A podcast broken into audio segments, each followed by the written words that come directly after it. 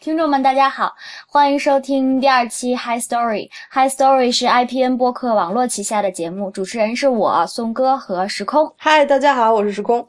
嗯，今天没有嘉宾。我们节目的网址是 High Story History 点 cheap，也欢迎大家关注我们的微博、Twitter 以及 Instagram 的官网账号 at History Cheap。当然，如果你们是好奇宝宝的话，也可以从上面了解到我们的私人微博和 Instagram 账号，和我们互动。有关节目的任何讨论，都请大家发送邮件到 history at ipn 点 li，我们会在自己的邮箱账号中收到你们的来信。如果遇到有意思的话题，也会在下一期中拿来和大家讨论。呃，上一期第一期播完之后呢，我们在呃我和时空的邮箱里都看到了一些听众发来的邮件，其中有一个人给我们写了列举了一些，就是呃直男在电影和美呃电视剧当中裸下身或者是裸露的镜头，呃来扩充我们姿势的疆域。对这位发邮件的朋友表示感谢。然后如果以后还有一些嗯需要和我们讨论或者给我们的建议和意见，也都欢迎大家来发邮件，我们会嗯在适当的时间在这个节目当中和和你们来互动。之所以现在拖了两周才播，是才录第二期，是因为在上次二十七号那天，我们节目上线那天，我跟时空都各自到了新地方。嗯，我现在人在洛杉矶，时空在湖南长沙，是吧？对，嗯，呃，我来洛杉矶是，嗯，过来跟导师工作，然后过来写剧本，嗯，顺便探望男朋友。呃，时空，你去湖南做什么呢？我在湖南是呃有一个湖南卫视有一个新的栏目，然后我我是过来做精简，所以是一份剪辑的工作。然后这个工作特别有趣，呃，相当于这个节目把一些明星放到军营里面去训练，然后呃，我们我们要做的就是提炼出这些人的性格，然后把他们的行为穿成一整条一整条线一整条故事，因为呃，可能整个素材会有。几十个小时，然后这几十个小时要浓缩成一个九十分钟的版本，所以我们就在做浓缩和提炼的这件事情。所以你就是个看素材狗，承认吧？呃，我我们还要跟听众说一下，就是呃，上一期节目，因为当时是在聊奥斯卡，奥斯卡获奖那些片子，包括提名的，我们几乎都涉及到了一些，所以在聊到这个电影的时候，就会有一些关于剧情上面的描述，所以有很多听众来跟我们抱怨和提意见，就说没有一个剧透预警，所以我们这一期包括以后的。呃，节目如果要是里面有剧透的话，都会在开头提示大家。呃，如果你们特别在意被剧透这件事情，当然我和时空本人也非常在意的话，啊，就建议大家跳过这一段。呃，也就是说，其实时空刚才在你介绍你的工作的时候，你已经给大家剧透了湖南卫视下一期综艺节目的内容。我们不会有一些特别热衷综艺节目的听众听到这里特别崩溃，说：“我靠，你们连综艺节目都要剧透吗？”这样是不可以剧透的吗？太丧心病狂了！怎么会有这样的节目呢？剧透了方方面面的 广播电影电视吗？哦，我决定下面剧透一下莎士比亚的经典名著《麦克白》。好好样的，那个，对我们那个，那我们就先放个剧透预警好了。五十度灰是要讨论剧情的吧？对，五十度灰我们是肯定要说剧情的吧？但是其实五十度灰，呃，到今天为止也已经上映快一个月了。呃，我觉得就是如果是很关注这部电影、很想了解它的内容的听众，一定都看过或者从自己的渠道了解了一些，所以我觉得也还 OK 吧。呃，并且我真心觉得这个电影不值得。如果就是你不小心被剧透，我觉得也无所谓啦。就是它不是一个一定要让你在。第一时间看影像，然后去感受的，他没有任何好感受的东西，他所有东西都是拿来吐槽的。我觉得，对啊，我看到有人吐槽，他说所有的台词都可以浓缩成两个字，就是“滚”和“来”。嗯，他很怎么说，就是很很言情小说吧，呃，是很 low 的那种言情小说。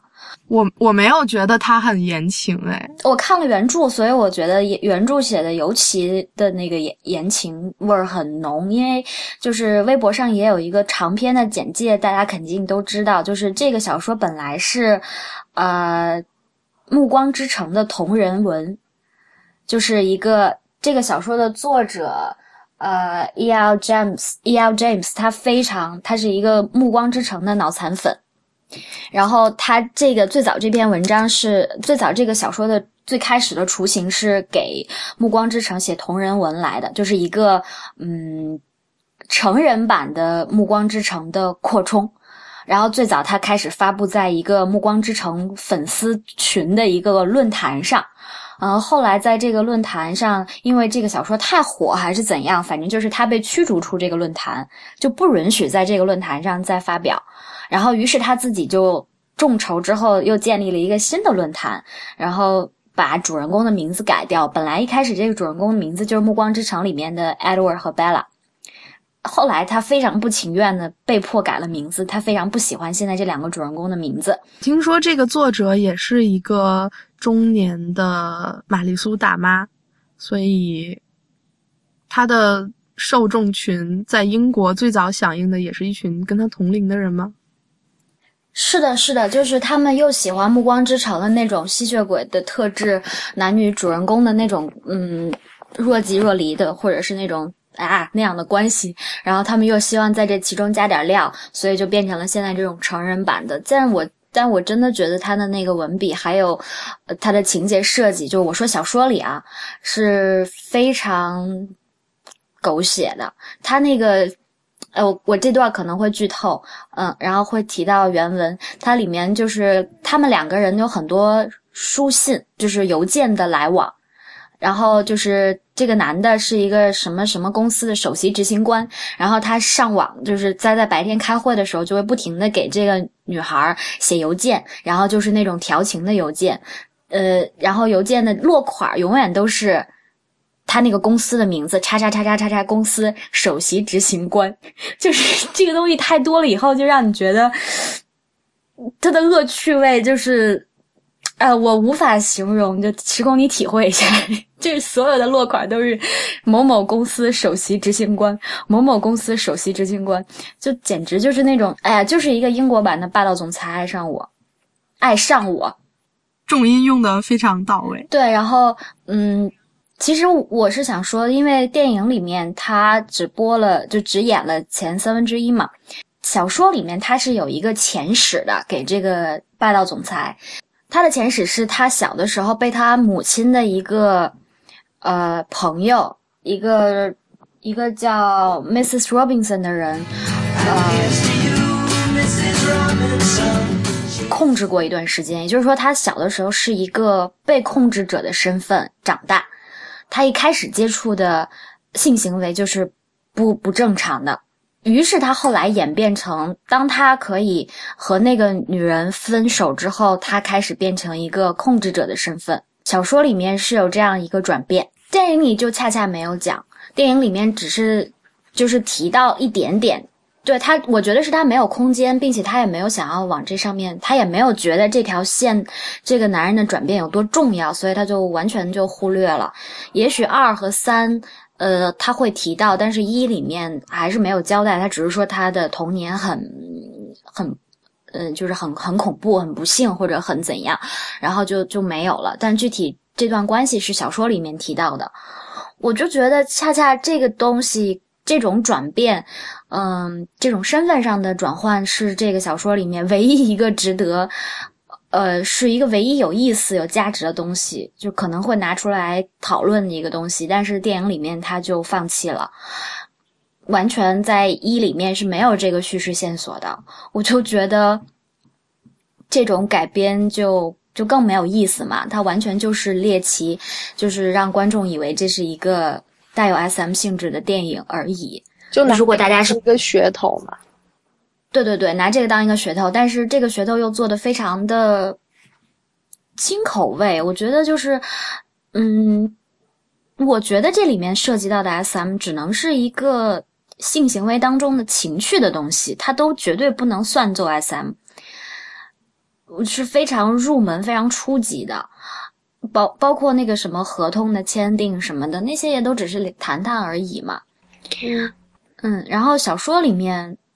小说也一样很轻口味，然后小说里面的情节的设计，就觉得这个作者写的非常乏力，真的，就是，嗯，没有什么花样，然后还硬要熬出很多造型，熬出花样的那种写法，就真的是替他就是滴汗那种 那种文笔，然后不断的有那个首席执行官这个 title 让我出戏，我每次看到那儿就觉得呃，这是一个多么有少女心的大妈呀！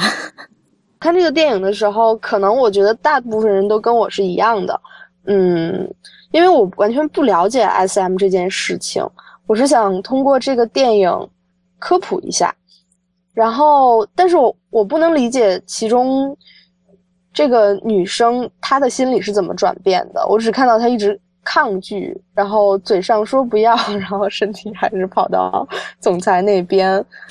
所以我觉得这可能跟你说的他改编中的问题是一样的。他既没有顾及到这个男生是怎么被转变的，他也没有讲这个女生是怎么被转变的。这个小说和电影是完全没有可讨论、可探讨的空间的。就什么人物上的转变，它的剧情是完全丧失逻辑的。就这个女主，她完全不是因为说她自己想要 SM 就进入这种关系，就是她完全就是一个无知状，然后就不莫名其妙的被这个霸道总裁看上了，然后莫名其妙的对他好，莫名其妙的给他买东西，然后莫名其妙的被他睡。那自然是你要怎样睡就怎样睡了，因为他从头到尾都没有一个。主动性就是说我喜欢什么，我不喜欢什么，并且她还是个处女，就这个中年大作者大妈，就是还是一个有处女情节的，喜欢玩 SM 的，就是一个人，就太太复杂，真的理解不了她的精神世界。嗯哼。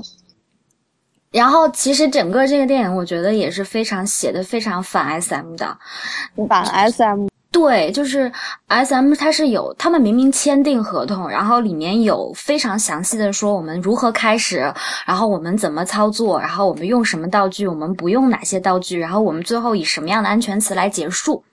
但是等他都表示自己可以接受这些，然后跟他签完合同，然后美颠儿美颠儿回家之后，等他们第一次就是稍微严苛一些的这个惩罚来临的时候，打了六下，打完六下以后就。吵架了，就说啊，你怎么能这样对我啊？人家好疼，就我就觉得，然后对这样就是可以的，这样这个男的也没有说，呃，我们这是游戏，我们你没有，你并没有用正确的方法结束，然后就不断的追在他后面说啊，你不要走，就这个时候就 S M 什么的就完全被作者遗忘，你知道吗？两个人又回到了那种。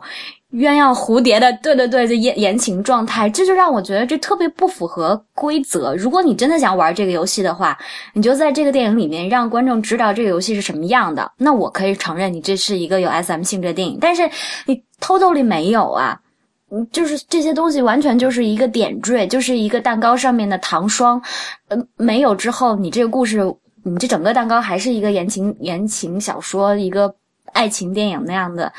狗血的东西就实在是让人觉得很匪夷所思。所有抱着这种想要被科普或者喜欢这个嗯这种噱头的电影想去看的观众，我觉得就是被误导。然后他们现在还在被误导当中，他们觉得 M 是可以那样子的，但是在我看来，这他妈是什么？我觉得大部分观众可能都跟我在一样的状态，就是完全不理解 SM 这回事。所以其实电影里面。可能我更是关注这个女女主角，她是如何进入到一个，呃，比较比较奇怪的性游戏的这个过程，而且他是怎么从不了解到知道的。然后电影里没有讲，呃，像你说的，电影里也砍掉了。男主角之前是怎么进入到这里面？他也没有讲这个男的是怎么转变的。我是觉得这个 S 呃 M 到 S 的转变也很奇怪，就是小说里面也也没有交代，但是他给了这样一个背景，我们 OK，那就先当这个背景是成立的好了。但是小说里面，但是电影里面又取消了前边前边的这个设计，就整个两个人都非常单薄，而且这个女孩又是一个没有任何性经历的女孩，那么她一上来玩这样的游戏。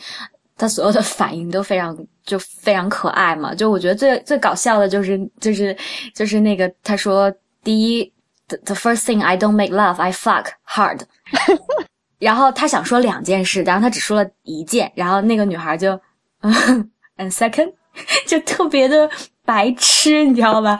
然后就当时我跟我男朋友一起在电影院看，然后我们俩就狂笑场，就觉得这段实在是那个女的实在演的太好了，真的是本色出演，就是一个无知的人的反应，就绝对就是那样的，真的。OK，嗯，但是作为呃，在这个方面同物质的我，我想问，呃，既然说到转变，所以 SM 是一个。嗯，文化上的行为吗？它是后天可以被培养出来的行为吗？或者说一个这样的喜好吗？还是说他有些人本身就是这样，有些人本身就是？我觉得是，如果你是这样，你自己是可以知道的；如果你不是，你自己也是可以知道的。就看完这个电影，不同人有不同的感受。有些人大概会，就哪怕这么轻口味，有些人都一定会觉得很厌恶吧。就像这个最后结尾。这个女的被打了几下，然后她就觉得完全受不了一样。那么，如果是本来就会接受这件事情的人，也许看到这这个片子就被启蒙了。然后虽然是如此轻口味，他们会觉得，哎，也许哪天可以试一下。对啊，我觉得也许吧，会可以会想要试一下。嗯。那其实这个男主和女主这么看，如果他们活得够久，那他迟早有一天会被启蒙，会走上这条路喽。嗯，因为现在的设计是他们已经签订合同可以玩这个游戏，我觉得这在女主角看来就是 OK 的。嗯，OK，嗯，然后但是其实小说写的非常一厢情愿啦，小说里面就是这个女的，哎呀，就是大家可以就是抱着去吐槽的心态看两眼这个小说，真的就是 两个人就像两个性欲旺盛的动物一样，他们可以在 anytime anywhere，呃。就来一发，然后并且都很爽，我觉得这是非常理想化的，非常理想化的霸道总裁的，就是一个中年的饥渴的，嗯，性生活得不到满足的女性作者，然后意淫了一个理想理想世界，然后带着自己的一些情绪上的选择、情绪上的偏好的这样一个小说，嗯。那原来小说被分为三部分拍成电影，嗯，对，小说是三部，然后现在电影也要拍三部，基本上就是按照电影呃呃小说里面的主线在拍吧，大概。哦，那后面这两个人是快乐的 S M 在一起了吗？我看到了第二部，我第三部实在看不下去，我觉得这是对我时间的浪费。也许他们最后快乐在一起吧，那 So what？我一点都不关心。没有任何人物可言，对，而而且他那个小说，我看的这个版本的小说是翻译过来，然后他的名字还都用的是《暮光之城》里的名字呢。那个男主男主人公家里的姐姐、弟弟、哥哥什么的，都是《暮光之城》里的那个人名。就看的时候，经常觉得这就是拿就是同人文，真的。就如果你对《暮光之城》有一些了解，你你就非常容易想到联想到那儿，嗯。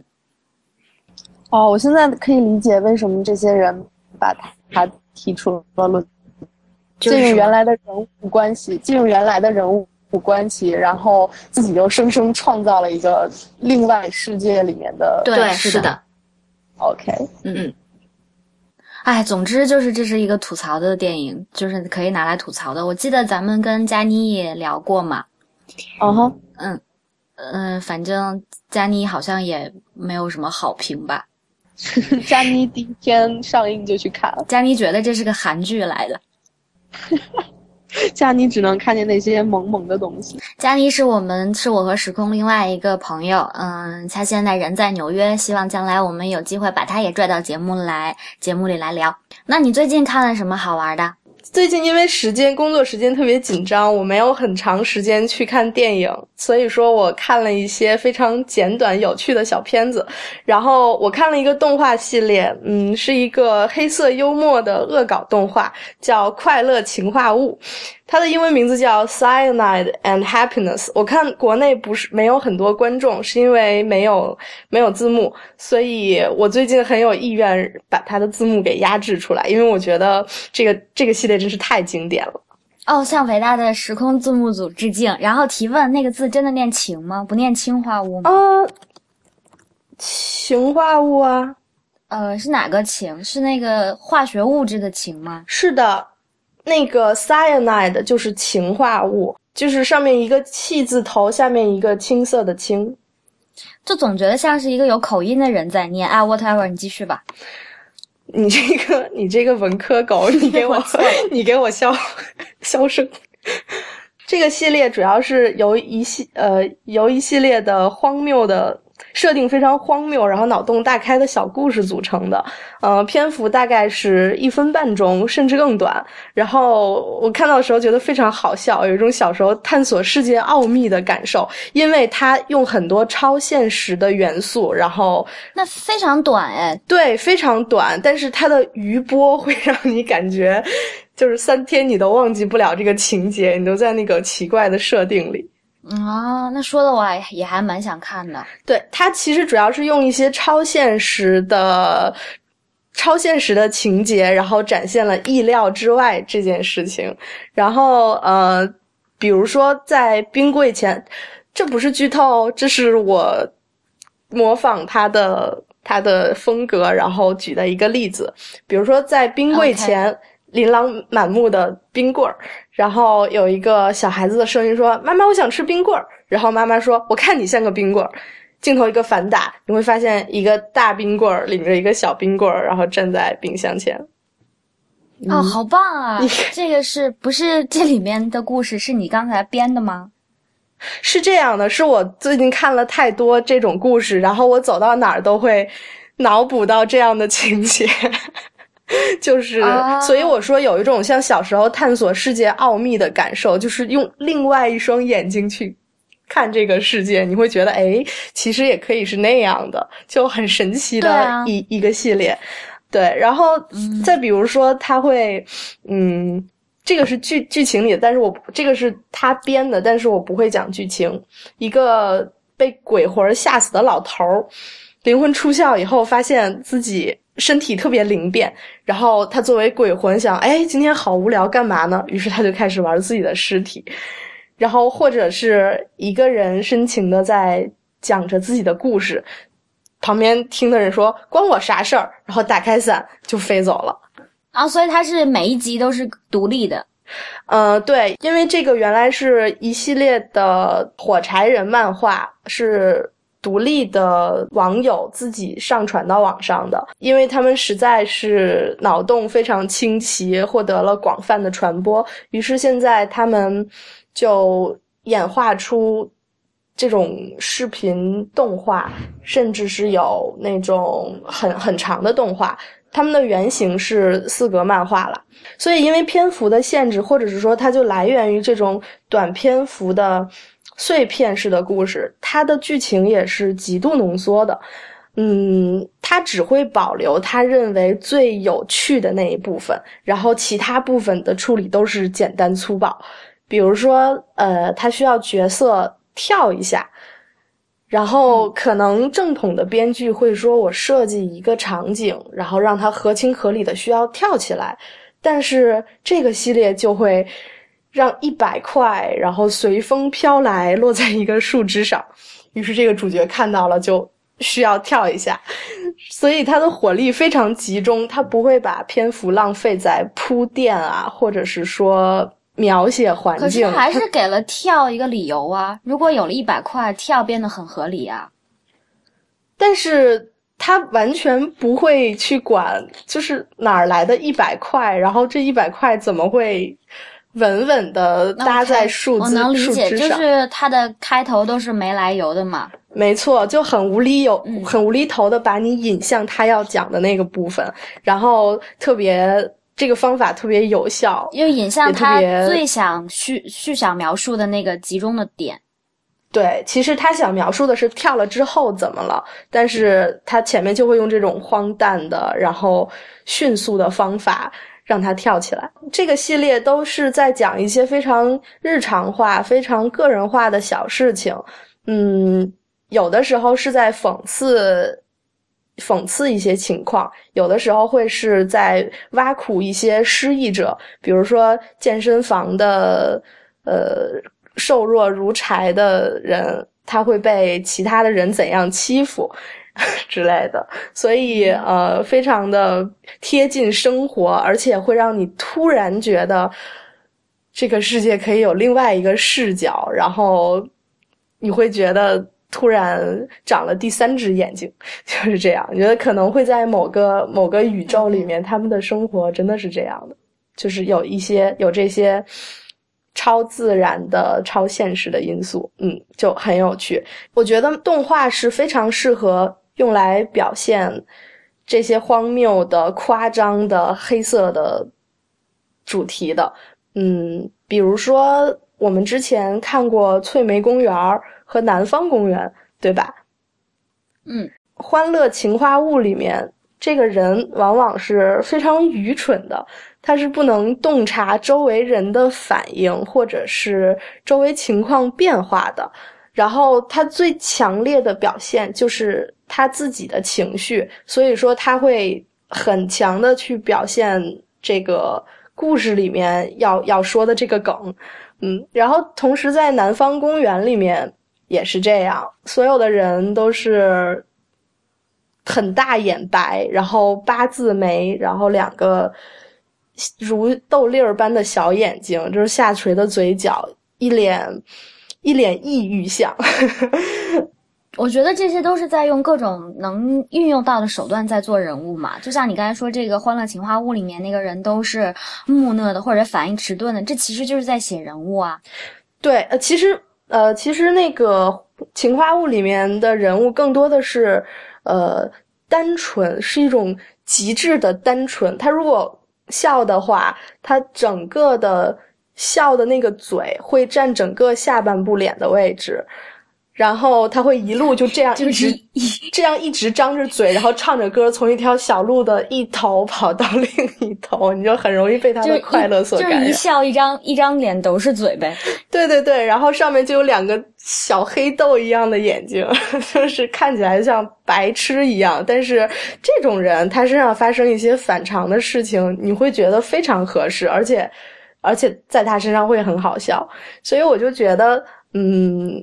包括像翠梅公园也是，翠梅公园也是，比如说那只熊，它都是八字眉，然后大眼白、小眼睛，然后永远是一副要被害的那种表情。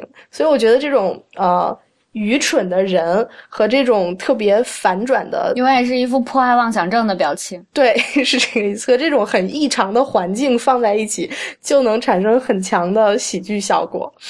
呃，也不仅也不仅是他们的美术上面人脸的设计啦，像呃南方公园里面的校长，他说 OK，他会说 OK，就是口齿不清这样，所以呃整个我觉得翠梅公园、南方公园，然后还有情话物里面的人，可能就。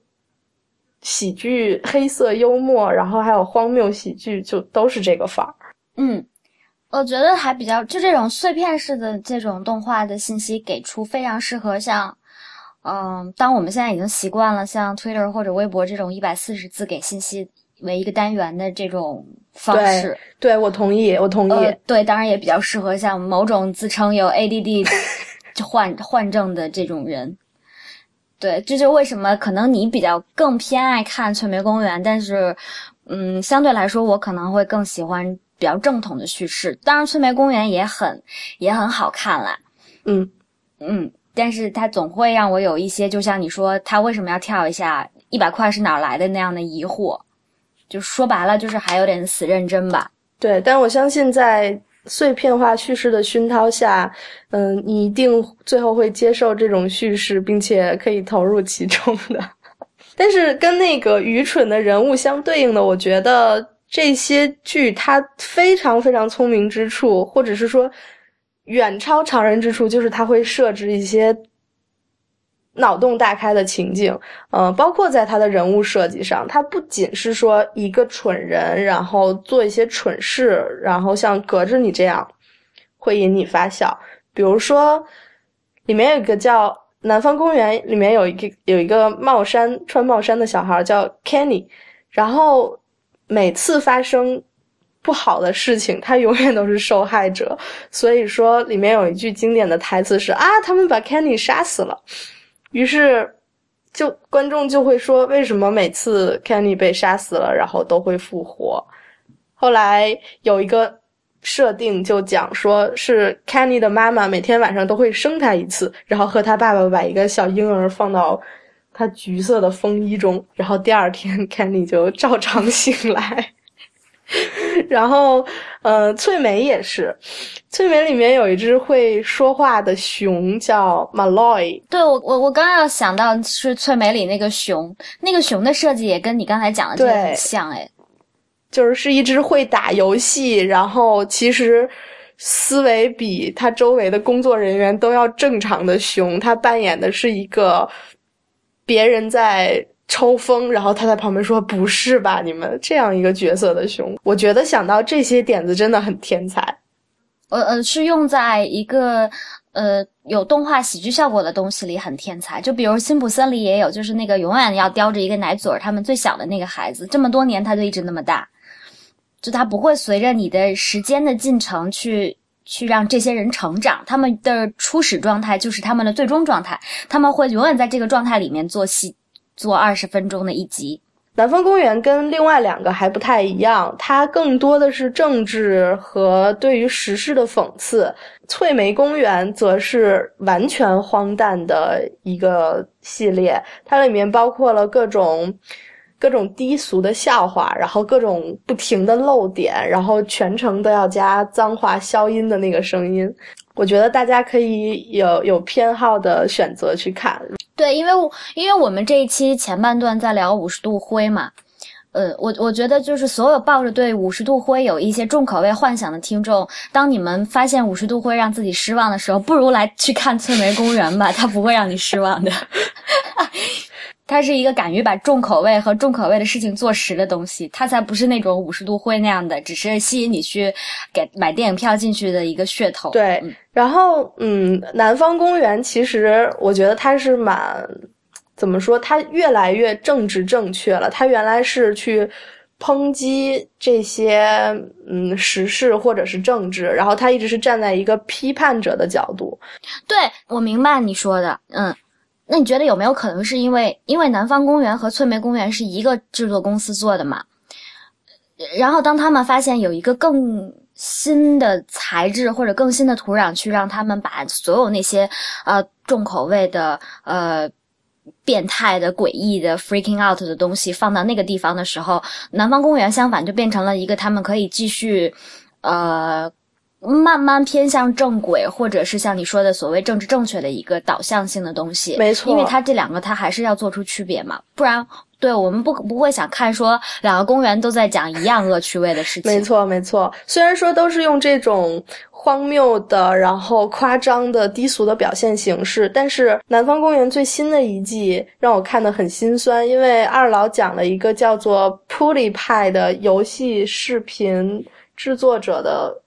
梗，然后这个人是他会把自己玩游戏的过程录下来，然后上传到网上，别人会觉得很有趣，因为他会一边录一边解说，可能他也比较会吐槽。然后二老在其中，我认为他们就有反思，觉得是嗯，江山代有才人出，他们不会永远是最叛逆、最愤青、最会吐槽的那一批。然后新出来的小朋友们已经在看。新的网络上面的人用用他们不懂的形式，嗯，去吐槽和娱乐，所以呃，南方公园它现在的导向跟它刚开始是完全不一样的，然后它现在的话题也越来越正，比如说。他会抨击这个 VR 装具，就是那种虚拟现实设备，然后会混淆现实和真实的生活。他会去讽刺这件事情，或者是他会觉得无麸质食品，呃，千百年来大家都在吃，然后现在突然提出概念说这种食品会造成什么伤害，他们会去讽刺这样很严肃的话题。对，但是翠梅就跟他不一样，我我没有看翠梅的，翠梅现在应该是没有在更新的状态，但是她会有很强的自己的个性，一些政治不正确的个性，比如说里面有一个角色叫 Connie，是一个白人女性，非常胖，是一个同性恋，而且是奥巴马的 秘密情人，而且。生出了恶魔之子，而且我想想还有什么哦，而且他的整个在剧里的形象也是愚蠢担当。然后，而且他说话声音非常粗，然后像男生一样，每次激动起来就会说 “oh boy, oh boy, oh boy”，然后地动山摇这样子，就是是一个完全反面的形象。所以我不知道他是一个，嗯，奥巴马的情妇被黑成了一个无节操、无下限，而且令人反感的 lesbian，还是一个 lesbian 被黑成了奥巴马的情妇这样。他还有他中间有一些歧视的梗。就我觉得它保留了非常多制作者的个性，但是翠梅公园它会有一些更多的自己的偏好，有时候你会有一些微词，你觉得这样妥当吗？呃，但是南方公园会让你觉得他们是政治正确的。我觉得两者是有这样的区别，而且翠梅公公园就是全程都是在荒谬，全程都是在讲这几个人日常生活的故事，它没有跟现实中有一些联系，或者是对现实进行批判，它只是要把荒谬进行到底。是的，我觉得他们现在已经分道扬镳，然后兵分两路去讲故事很好。我觉得南方公园慢慢就会变成一个有。呃，肩负了一些社会责任感，想要去讽刺、批判现实的东西。我觉得一个好的制作公司是需要有这样的作品的。如果他都是一味的在啊很自由啊，我们的人物没来由，我们的人物无下限，如果都是这样的东西的话，观众总会腻的嘛。因为村梅公园其实就是一个拿来调剂生活的一个呃可有可无的零食，它不是一个嗯。你你一定需要说这个东西一定是我的生活必需品的一个东西，就是辣条是吧？呃，可能吧，我没吃过。OK，今天的节目就是这样了。啊，你现在听到的声音是主播宋哥。High Story 是由我和时空做主播的，嗯，间或可能也会邀请 IT 公论的主播李如一加入我们，聊一些他比较感兴趣的话题，或者和我们一起来聊天儿。Hi Story 是 IPN 播客网络旗下的节目，节目的网址是 Hi Story History 点 Cheap，同时也欢迎收听 IPN 播客网络旗下的另外六档节目，他们是 IT 公论、内核恐慌、太医来了、未知道、流行通信以及无次元。那今天就到这儿吧，时空，咱俩吃宵夜吧。好呀，好呀，好呀。